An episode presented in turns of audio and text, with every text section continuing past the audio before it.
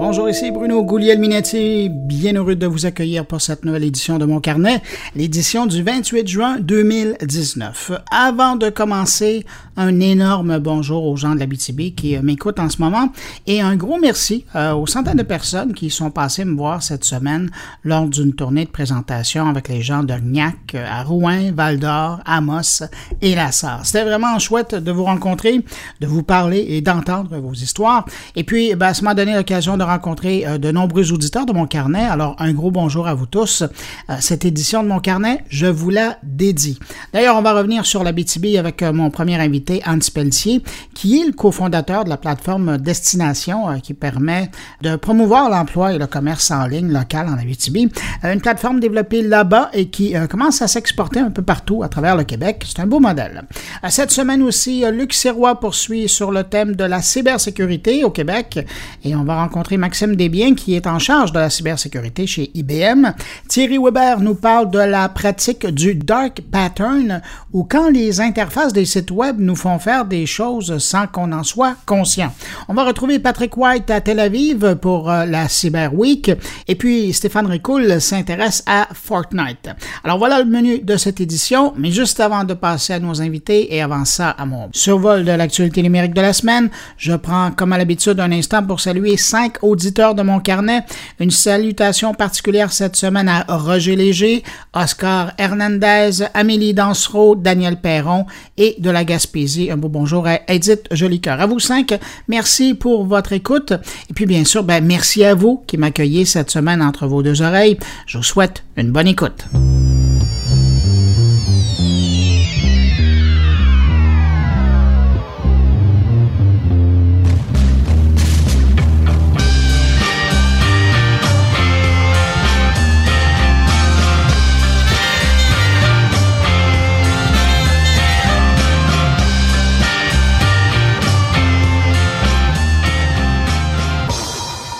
Alors, on commence cette revue de l'actualité de la semaine numérique dans le cadre de ce qu'on pourrait appeler une campagne de relations publiques de la part de Facebook. Eh bien, euh, l'entreprise vient d'annoncer qu'elle avait mis à jour ses conditions d'utilisation pour mieux expliquer aux utilisateurs euh, qui elle est, rappeler à quoi l'entreprise carbure et euh, ce qu'elle fait avec les données des utilisateurs.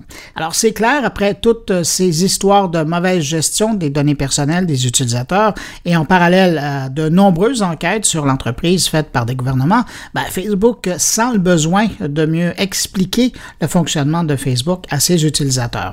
On peut dire ici que c'est une xème tentative de la part de Mark Zuckerberg et de son équipe de remettre les pendules à l'heure. Est-ce que ça va fonctionner? Seul l'avenir nous le dira, mais là, on a vraiment l'impression que l'entreprise sent que la soupe est chaude. Rapidement au sujet de la vie privée, Facebook redit en d'autres mots que Facebook ne vend pas et ne donne pas accès aux données personnelles des utilisateurs. Au sujet des revenus, Facebook, euh, cette fois, explique clairement que, euh, et j'ouvre les guillemets, nous ne vous facturons pas d'argent pour utiliser nos produits car les entreprises et les organisations nous paient pour afficher des publicités. Je ferme les guillemets. Et dans les conditions d'utilisation, on retrouve maintenant le texte, j'ouvre les guillemets. En utilisant nos produits, vous acceptez euh, que nous vous montrions des publicités que nous croyons pertinentes pour vous en fonction de vos intérêts. Nous utilisons vos données personnelles afin de définir les publicités à vous montrer. Je ferme les guillemets. Si le sujet vous intéresse, vous trouverez les nouvelles conditions dans la section paramètres de Facebook.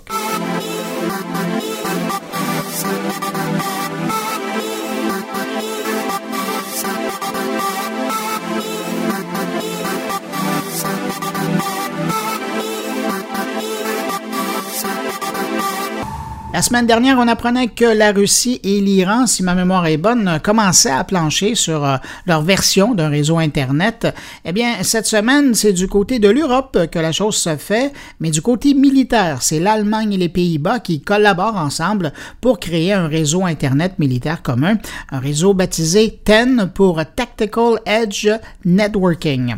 J'en parle parce que euh, dans les médias qui traitent euh, de la nouvelle cette semaine, on semblait parler d'un tout premier réseau Internet militaire avec euh, cette initiative-là.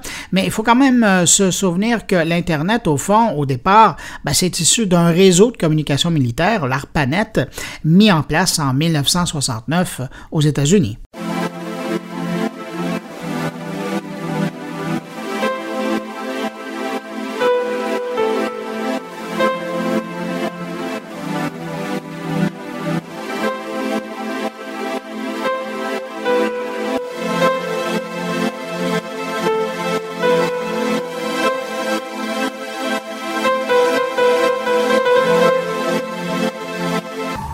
Parlons musique. Maintenant, on a des nouvelles de Apple Music. Euh, cette semaine, le service d'écoute en ligne vient de franchir la barre des 60 millions d'utilisateurs payants.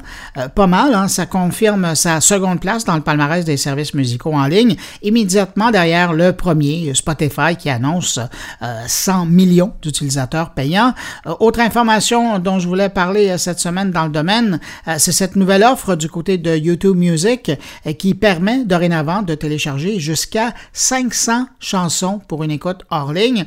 Et, la fonction est plutôt pratique parce que d'abord, ben, je vous rassure, vous n'avez pas à sélectionner les 500 titres.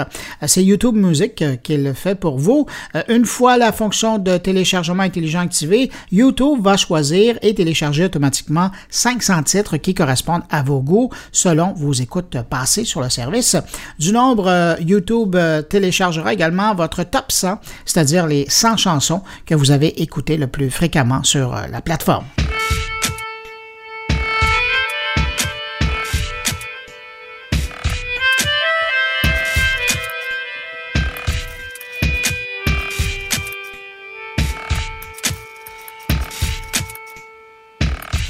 Beaucoup d'activités du côté des furteurs euh, cette semaine également. Euh, Mozilla présentait son nouveau logiciel de navigation Firefox pour Android, version preview, je précise, donc une version faite pour les développeurs et ceux qui aiment tester à l'avance.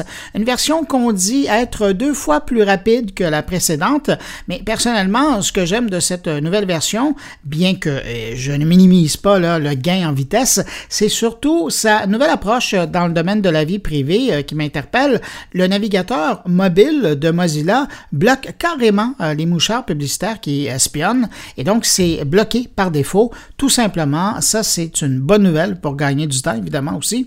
Euh, sinon, de l'autre côté euh, de la rue, il y a l'éditeur norvégien du furteur Opera qui lançait cette semaine le premier logiciel de navigation pour l'écosystème iOS doté d'un portefeuille pour la crypto-monnaie. La nouvelle version du furteur Opera Touch, euh, qui est sur le marché depuis un an maintenant, intègre donc cette nouvelle réalité de crypto-monnaie. Chez Opera, on dit que tous les navigateurs modernes devront intégrer un porte-monnaie crypto simplement parce que ça permettra à nouveaux modèles économiques d'émerger sur le web. En passant, déjà l'an dernier, le furteur d'Opera avait attiré l'attention euh, parce qu'il était vraiment conçu pour être utilisé avec seulement un doigt parce qu'il facilite la recherche euh, par code QR et qu'il est aussi opérable par commande vocale. Alors, euh, je vous invite, si vous êtes curieux, à faire un tour, télécharger Opera Touch. C'est une application fort intéressante à utiliser, autant sur iOS que Android.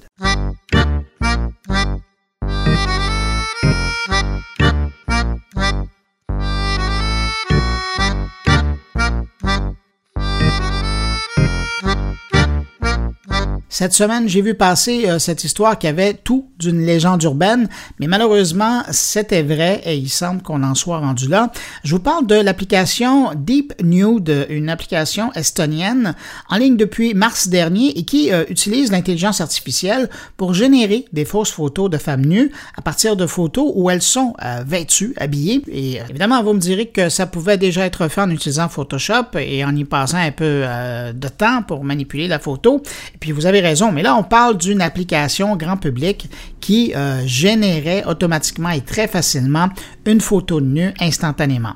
Et si je parle de cette application au présent et au passé, euh, c'est que depuis que le magazine Motherboard en a parlé cette semaine, ben, l'application a été retirée d'Internet. Après plus de 500 000 téléchargements depuis mars et beaucoup d'intérêt euh, récent de la part des médias sur la chose, ben, les gens autour du projet ont commencé à comprendre que c'était peut-être pas la meilleure idée du siècle de mettre cette affaire-là en ligne et surtout, ils ont réalisé qu'ils étaient vraiment dépassés par la situation. D'ailleurs, sur Twitter, jeudi, les créateurs de l'application disaient, et je les cite, Le monde n'est pas prêt pour Deep Nude et euh, pas vraiment pour les aider. On apprenait également qu'au départ, l'application était un projet pour le divertissement des utilisateurs. Imaginez. En tout cas, conclusion de cette histoire, le logiciel n'est plus distribué. Les éditeurs demandent aux gens qui en ont des versions de ne plus les utiliser, mais bon, il en reste quand même euh, plusieurs centaines de milliers en circulation. Alors, est-ce que ça va toujours se partager? Évidemment, on a l'impression que ça va être le cas. Euh, ça sera partagé probablement sur Internet ou des réseaux parallèles pour un bon moment encore. Et je termine sur le sujet en mentionnant les conclusions d'un rapport de Deep Trace, une boîte qui se spécialise dans la détection des fausses photos et des fausses vidéos, et qui disait que les recherches sur Google pour le terme deepfake, donc euh, ces fausses photos, ces fausses vidéos, ben, avaient augmenté de 1000 fois l'an dernier par rapport à l'année précédente.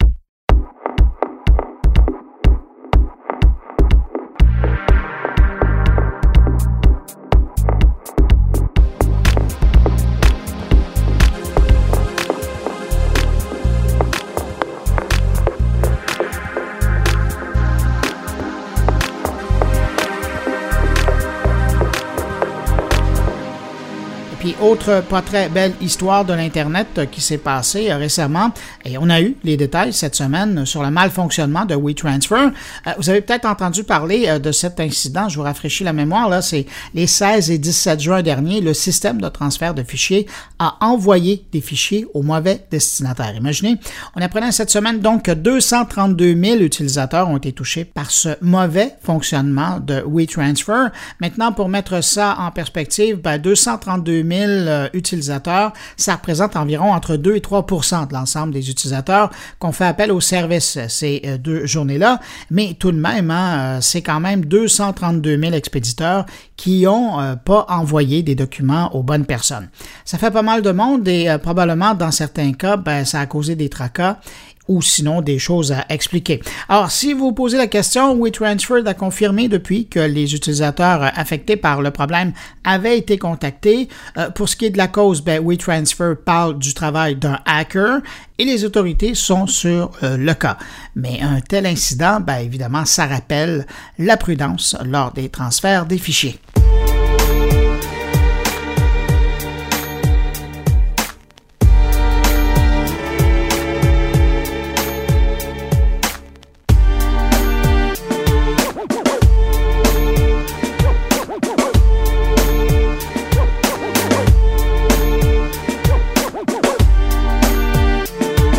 Je termine cette revue de l'actualité de la semaine numérique avec cette information qui concerne le monde du jeu vidéo mobile. Vous vous souvenez peut-être du jeu Candy Crush? On en parle plus beaucoup depuis euh, les succès des Pokémon Go et de Fortnite euh, depuis, mais euh, il en reste pas moins que plus de 9 millions de personnes y jouent encore plus de 3 heures par jour. Imaginez, mais je vous rassure quand même, hein, le joueur moyen aujourd'hui passe 38 minutes par jour à empiler des bonbons sur son euh, téléphone. Et tiens, dernier chiffre, aujourd'hui, l'éditeur du jeu euh, affirme que Candy Crush Saga compte maintenant plus de 270 millions de joueurs à travers le monde.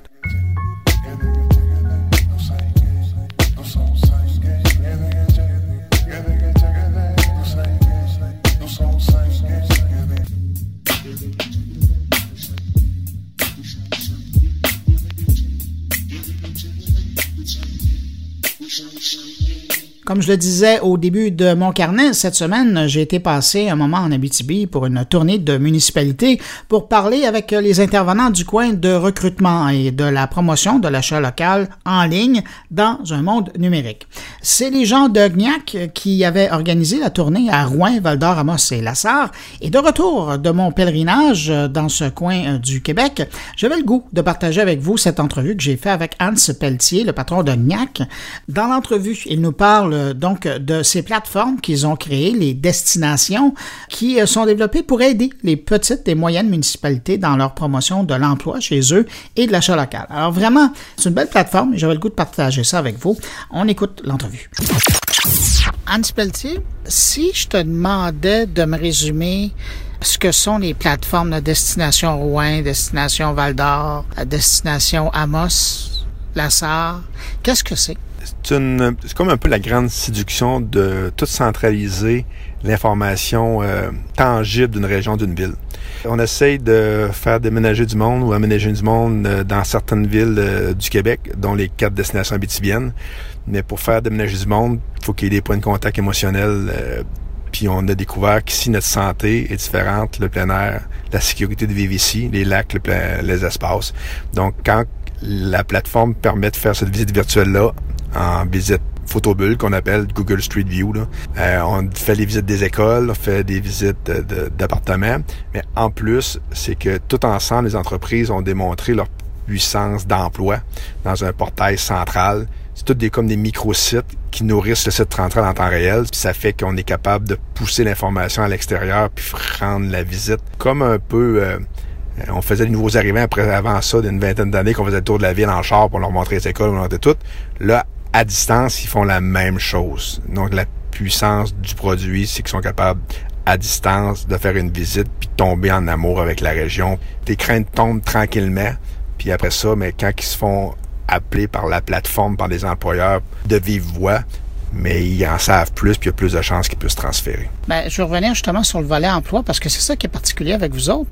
L'approche que vous prenez, c'est que contrairement à, normalement, quand quelqu'un cherche un emploi, il va contacter l'employeur directement, et en espérant qu'il y ait une réponse. Mais vous autres, vous avez tourné la table de côté, et là, la personne qui s'intéresse à un corps de métier dans une des municipalités ou encore dans la région envoie son CV et c'est les employeurs qui le contactent. Oui, c'est la compétition se fait sous ce sens-là. L'idée, c'était si on faisait comme toutes les grandes ils, se battent tous avec les mêmes employés puis ils, changent d'une place à l'autre. Donc, en mettant les corps de métier, c'est important de dire les corps de métier parce que c'est comme combien qu'une entreprise qui cherche des camionneurs?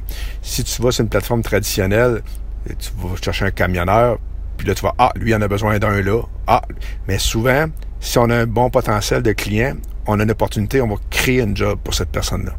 Donc, tout ensemble, il manque peut-être une centaine de camionneurs en Abitibi.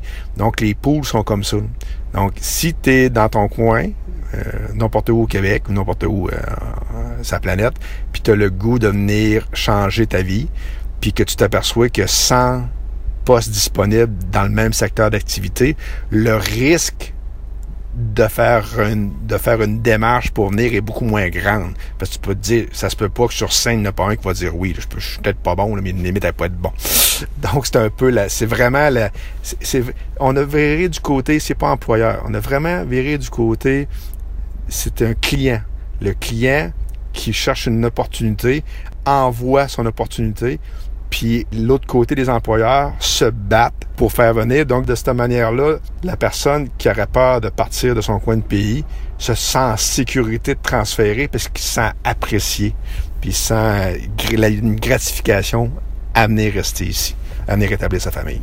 Parallèlement à l'offre d'emploi, ben, comme tu l'expliquais, il y a aussi le volet où on peut découvrir euh, les municipalités, les régions, les services. Et puis, il y a aussi parallèlement un, service que vous avez développé euh, par rapport à euh, le, commerce local. Mais ce qui me fascine dans votre approche, c'est que normalement, ce type de, plateforme-là, de promotion, là, on verrait ça organisé ou financé par le secteur public. On verrait ça financé par euh, des gouvernements, que ce soit municipal ou, ou provincial. Mais dans le cas présent, c'est vraiment une initiative qui vient du privé. Comment ça s'explique? Ben, c'est peut-être ça s'explique par l'entrepreneur.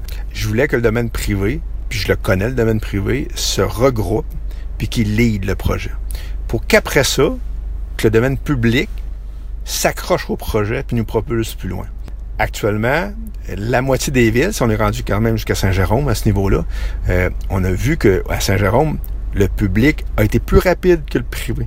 la, démarche a été plus rapide que le privé. Ici, on est rendu moitié-moitié, mais on voit, si on a eu des belles nouvelles hier du côté d'Amos au niveau comment que le public a, a soutenu son privé. Et on dit, hein, le privé s'est pris en main, a fait ça pour nous, ont payé des visites virtuelles, ont fait une démarche pour qu'on ait plus d'étudiants dans nos écoles. C'était beaucoup, c'est souvent en silo. Hein. Tu le public, tu le scolaire, tu l'entreprise privée. parce que nos villes sont rendues grandes. Le perron d'église, dans le temps, tout le monde se parlait. Maintenant, tout le monde est séparé. Donc, on a dit au privé, hey, garde, on se met ensemble, on lead, on démontre quelque chose de crédible ensemble.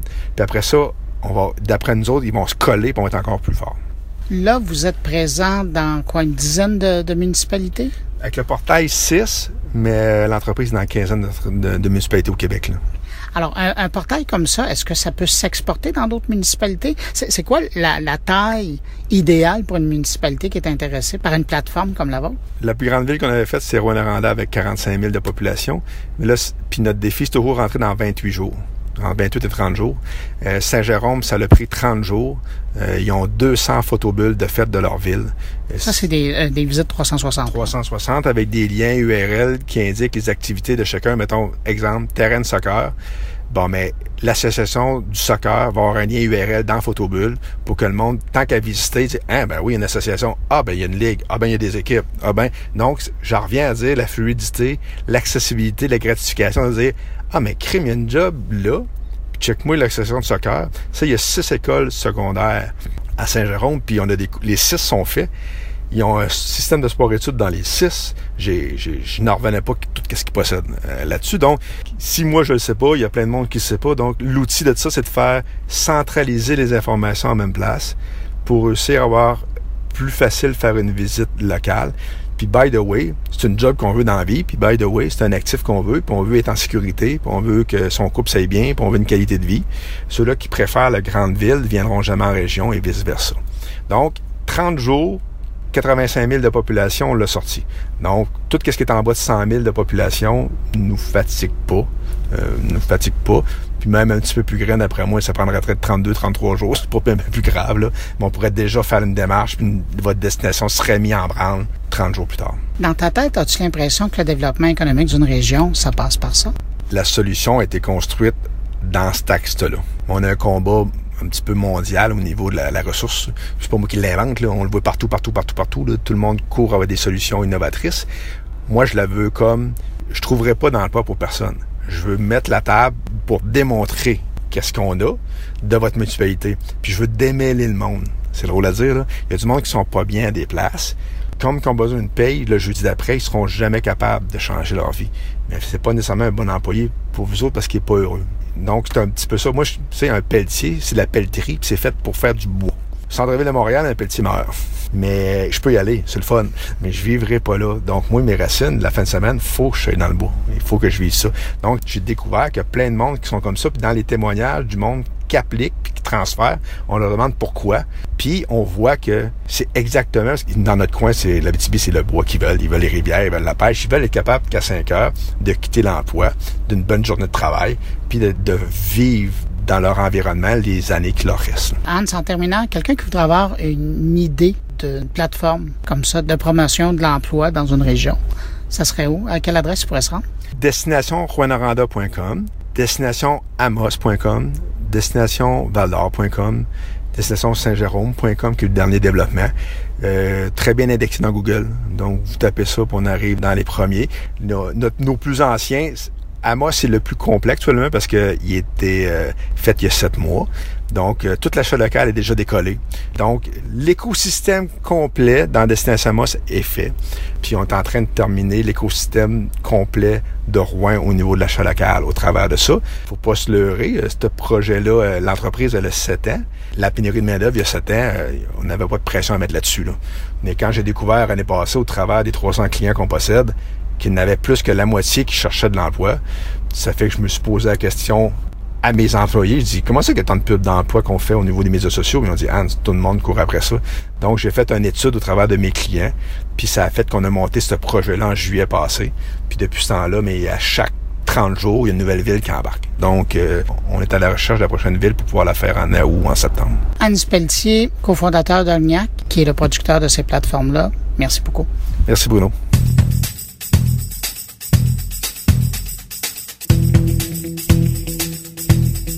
Cette semaine, Luc Sirois de la suite dans les idées, il nous parle encore euh, cette semaine de cybersécurité au Québec. Et pour l'occasion, il a rencontré Maxime Desbiens, qui est en charge de la cybersécurité chez IBM. Fait que là, aujourd'hui, on est heureux d'être accueillis. C'est quoi le local ici, chez IBM, où on est, là? On est à 1 Place Ville-Marie, au 22e étage. Et puis là, je suis avec Maxime Desbiens, qui est en charge de la cybersécurité pour IBM. Explique-nous ça un petit peu, c'est quoi ton rôle? Ben, c'est simple. En fait, on, IBM, on veut s'assurer qu'on vit dans un monde plus sécuritaire. Donc, euh, pour le Canada, moi, je suis responsable de toute la sécurité au Canada, euh, tant au niveau euh, logiciel, vente, livraison, consultation. Donc, toute l'équipe des gens de sécurité au Canada sont dans mon équipe. Pourquoi tout à coup, là, tout le monde focus sur la cybersécurité? Qu'est-ce qui se passe là tout à coup? Bonne question. En fait, je crois que on en parle plus dans les médias potentiellement parce qu'il y a eu beaucoup d'attaques qui sont visibles et les gens se rendent compte de l'impact que ça peut avoir sur les, usagers personnellement, les données qui sont prises. Euh, les, criminels sont de plus en plus organisés. En faisant ceci, ça fait en sorte que bon ben euh, il y a un impact usager. C'est plus juste entreprise, donc ça a une grande visibilité. C'est pour ça que c'est parlé de plus en plus dans les médias. Dans les faits, ce que tu vois, qu'est-ce que c'est la réalité, puis où est-ce qu'on en est avec la menace? Je crois qu'on a beaucoup de travail à faire, d'éducation, de maturité. Je crois qu'on est en arrière de la curve dans le sens que les bad guys sont vraiment organisés ensemble, ils travaillent, utilisent, commencent à utiliser l'intelligence artificielle on, doit rattraper, on doit vraiment collaborer et accélérer la collaboration entre les différentes entreprises et c'est pour ça que CyberEco et euh, les programmes d'innovation au Québec vont aider à augmenter la maturité des gens, des individus, et ça va impacter éventuellement toute la chaîne d'approvisionnement parce qu'on est aussi faible que le maillon faible. Explique-nous, là, du côté de la menace, tu dis les, les bad guys sont de plus en plus organisés. Qu'est-ce que tu observes dans le marché à l'extérieur au, au, point de vue de la menace? Selon euh, des études qu'on a faites, j'ai pas la statistique avec moi, 80% des attaques euh, performées aujourd'hui sont faites par des groupes organisés. Donc, ils travaillent ensemble, ils collaborent, ils vont trouver tous les moyens possibles pour euh, attaquer la cible qu'ils ont identifiée. Puis euh, avec l'ingénierie sociale, avec du phishing, avec euh, toutes ces informations-là, ben, ils vont ensemble collaborer et attaquer leur cible. Et souvent, ils vont avoir un succès si on attaqué, si on identifie une cible, c'est pas de savoir comment mais quand ça va se passer. Donc aujourd'hui, les entreprises doivent être prêtes à réagir en termes de breach, si je pourrais dire, parce que ça va arriver. Puis donc aujourd'hui, les gens doivent être vraiment préparés, avoir un plan et automatiser ce plan, ce qui est pas le cas encore aujourd'hui, ce qui est vraiment important. Comme quoi, as-tu, des exemples à donner de cas euh, fascinants de, de cyberattaques en collaboration de la part de, de cyberméchants, les bad guys? Alors, on commande pas nécessairement sur les cas particuliers, mais on peut regarder, euh, c'est souvent dans, les cas, dans Equifax, qui, ont, qu'on a entendu beaucoup parler. Euh, donc, il y a des gens qui sont organisés pour aller chercher l'information, pour faire du mal. C'est pas juste des, groupes organisés, mais aussi des state nations de d'autres pays qui travaillent ensemble pour arriver à leur fin. Les entreprises, euh, tout le monde, j'imagine, est un peu au courant, mais est-ce qu'elles savent quoi faire? Combien d'entreprises font quelque chose pour se protéger? En fait, si je me rappelle bien de mes statistiques, il y a 50% des entreprises qui n'ont pas nécessairement de plan pour se préparer, ou dans ceux-là qui en ont, ils sont, euh, ils les pratiquent pas. Ils ont un plan, ils ont fait un checkmark, puis ils le pratiquent pas. Donc, c'est vraiment un muscle qu'on doit entraîner. Puis si on le fait pas, on ne saura pas comment faire. Et ce qui est très intéressant, c'est que c'est pas juste les, gens en sécurité qui doivent faire partie de ce plan-là. C'est pas juste les gens d'IT. C'est vraiment un plan coordonné à travers la communication légale, parce qu'il y a plusieurs implications. Donc, quand il y a un, un, événement qui se passe, comment qu'on réagit, quel acteur doit être présent euh, et participer à ce plan-là. Et aussi, ce qui est très important, c'est faut pas juste euh, pratiquer ce plan-là avec notre équipe A, parce qu'il y a des gens qui vont être en vacances, il y a des gens qui seront pas là. Donc, comment qu'on fait pour le pratiquer avec l'équipe B et C pour être prêt en, en toute situation? Donc, avoir plusieurs lignes, pas juste ta, ta, première ligne, mais avoir toutes tes lignes sont prêtes en cas de, de, problème. Effectivement. Ben, merci beaucoup. Puis peut-être euh, tes conseils pour euh, le, Québec, tes conseils pour l'avenir, euh, tes, grandes conclusions là, sur qu'est-ce qui doit être fait maintenant? Je crois qu'il faut continuer à faire l'éducation de nos gens, à travailler en collaboration, ce qui est euh, les différents organismes, ce qui, qui, nous pousse à faire au Québec. Je crois que ça, ça a un beau, un bel avenir pour nous. Et aussi, comme je disais, c'est vraiment mettre des plans de relève en place, les pratiquer, parce que c'est pas comment ou ça va être quand ça va arriver. Ça va arriver. Donc, comment on se pratique, comment qu'on s'assure que les gens soient prêts et se relever plus rapidement. Parce que si on a pratiqué, on va se relever plus rapidement et en se relevant plus rapidement, il va avoir moins d'impact sur la business. Maxime Desbiens, merci beaucoup. Merci de l'accueil encore une fois.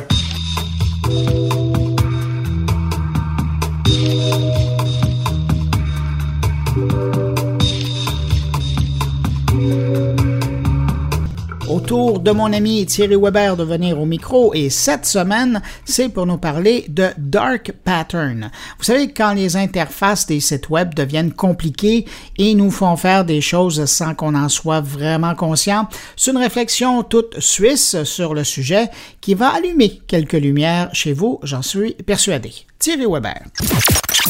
Bonjour Bruno, bonjour les auditeurs de Mon Carnet. Vous est-il arrivé de ne pas pouvoir vous désinscrire d'une infolettre, de faire un parcours de combattant pour effacer votre compte sur une plateforme en ligne, d'acheter un produit en ligne que vous n'aviez pas prévu de vous procurer?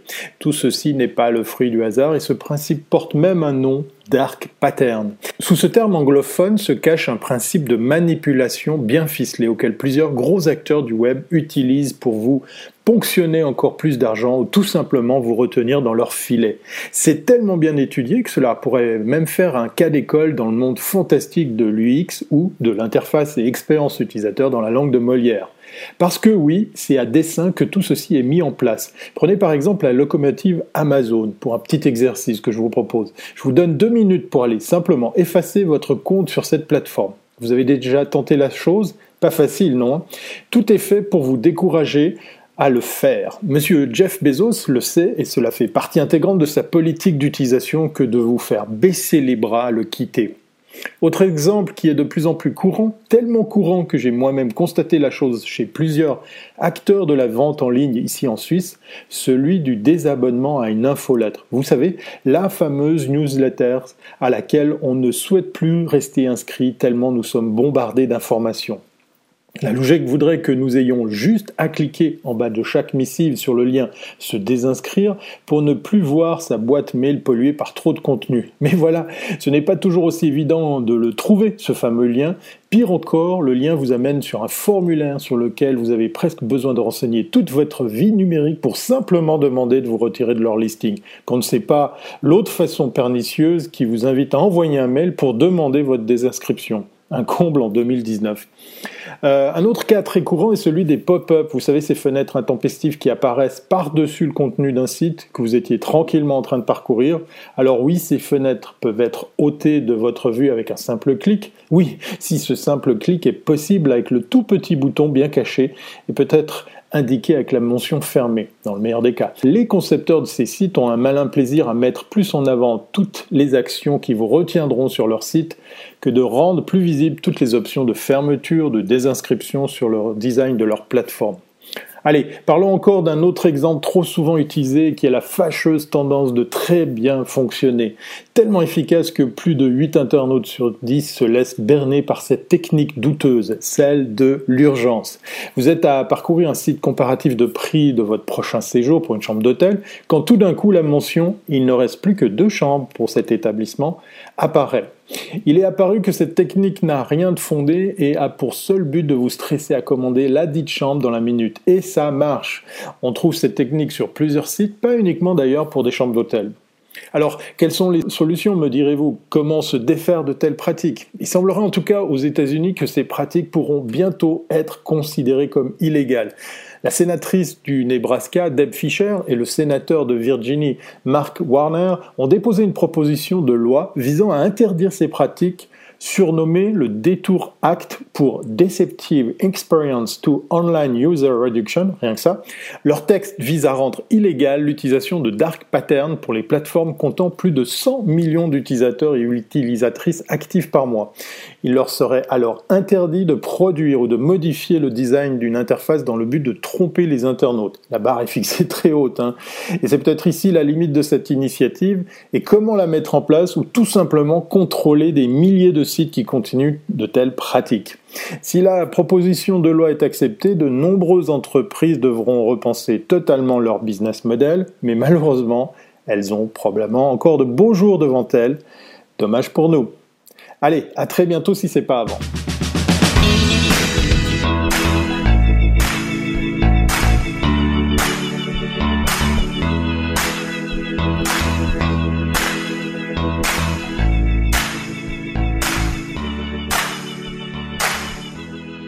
Alors maintenant, de la Suisse, on se transporte en Israël, à Tel Aviv plus précisément, où on va rejoindre Patrick White qui est sur place pour la Cyber Week qui se termine tout juste. On l'écoute. Alors, je vous parle en direct de l'Université de Tel Aviv où se déroulait cette semaine la Cyber Week, la neuvième édition de la conférence internationale sur la sécurité.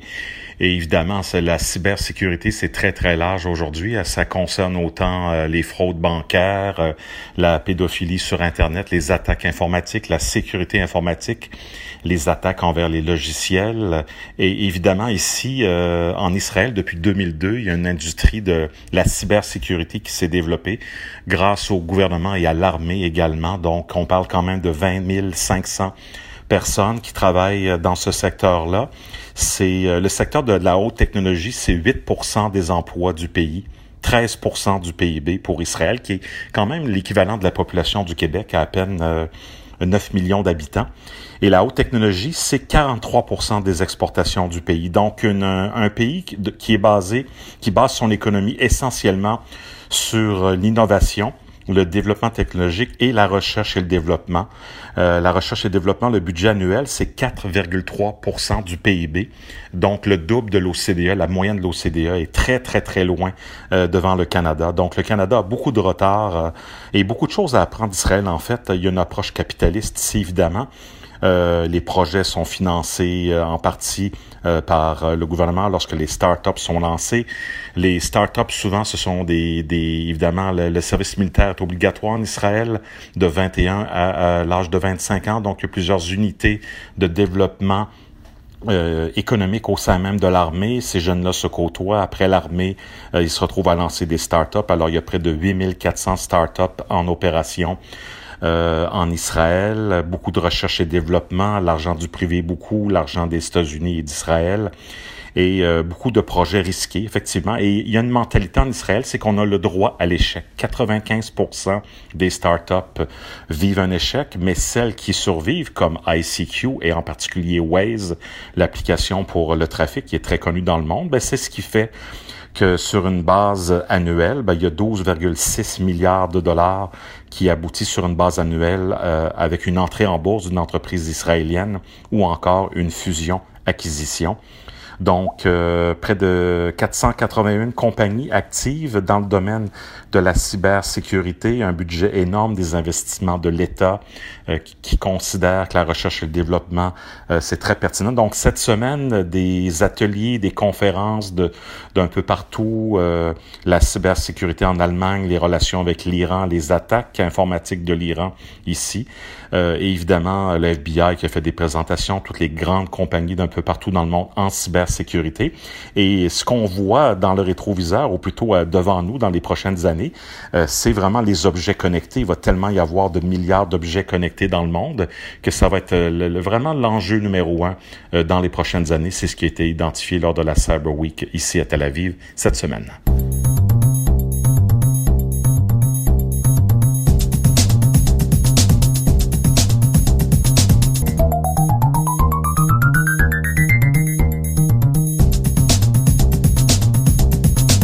Rendu au billet de Stéphane Ricoul et cette semaine, le gamer en lui n'en peut plus. Il a donc décidé de nous parler du modèle économique de Fortnite.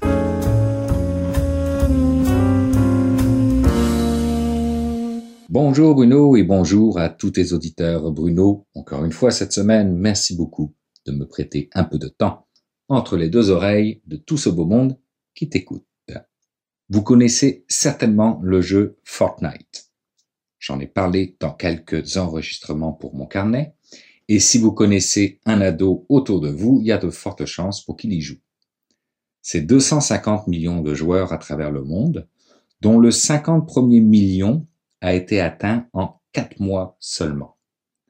L'éditeur du jeu, Epic Games, est valorisé à à peu près 15 milliards de dollars. Ça, c'était fin 2018 avec une évaluation aux alentours de 3 milliards de dollars de profit.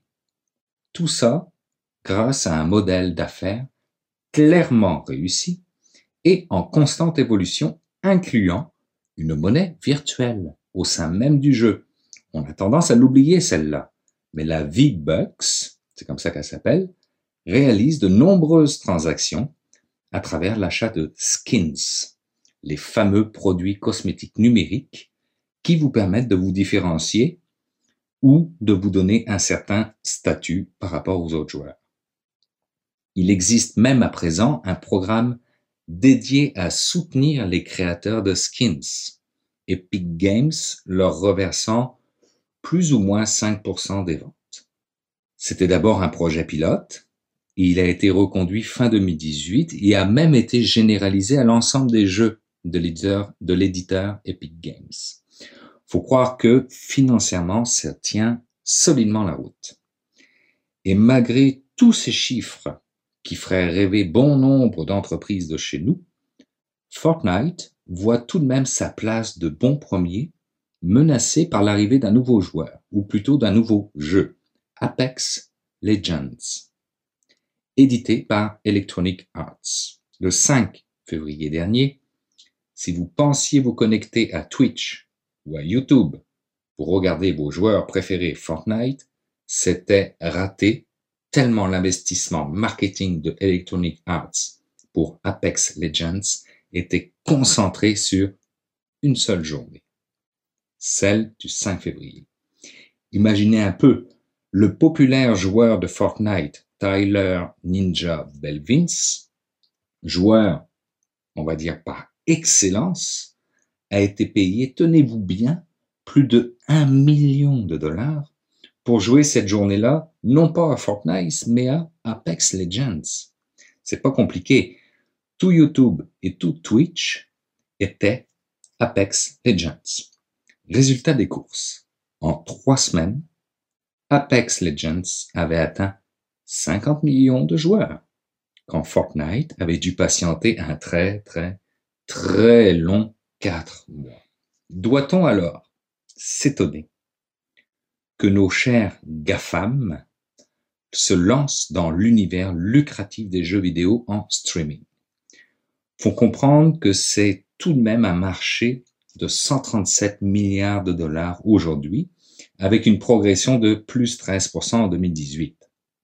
De quoi attirer Google et Microsoft, on le sait, mais aussi mon cher Amazon. Et oui, il semblerait que Amazon soit en train de plancher sur un projet d'une plateforme de streaming de jeux vidéo. Un lancement prévu à l'horizon du début 2020 avec, devinez quoi, une place de marché de plusieurs titres de jeux vidéo propres à Amazon. On s'entend qu'ils vont pas développer eux-mêmes leurs jeux vidéo. Ils sont en discussion avec différents éditeurs. Mais reste que il paraît que Amazon aurait ouvert 64 postes à l'embauche dédiés à son service Game Studio, dont trois postes seraient même dédiés aux Cloud Games.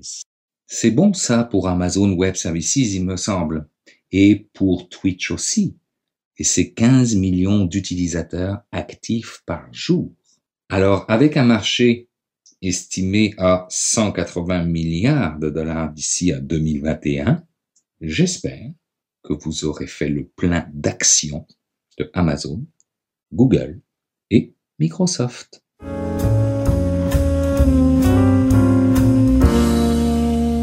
Ben voilà, c'est déjà tout pour cette édition de mon carnet. J'espère que vous avez apprécié, comme les semaines précédentes. Merci aux invités. Merci également à mes collaborateurs Luc Sirois, Stéphane Ricoul, Thierry Weber et Patrick White. Je vous le rappelle, n'hésitez pas à passer le mot autour de vous si vous pensez que mon carnet peut intéresser vos amis, vos connaissances, vos abonnés sur les réseaux sociaux. Euh, c'est simple, vous les invitez à se rendre sur euh, mon blog, moncarnet.com.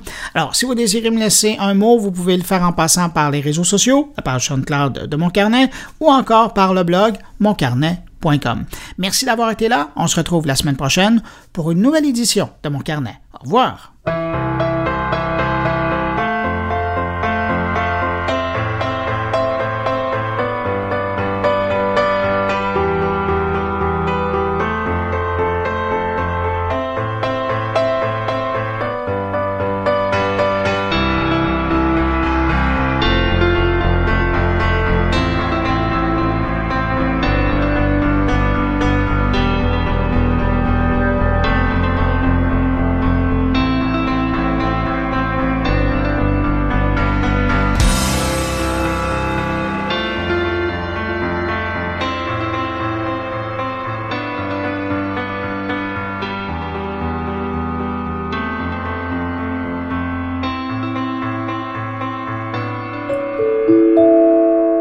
Production goulielminetti.com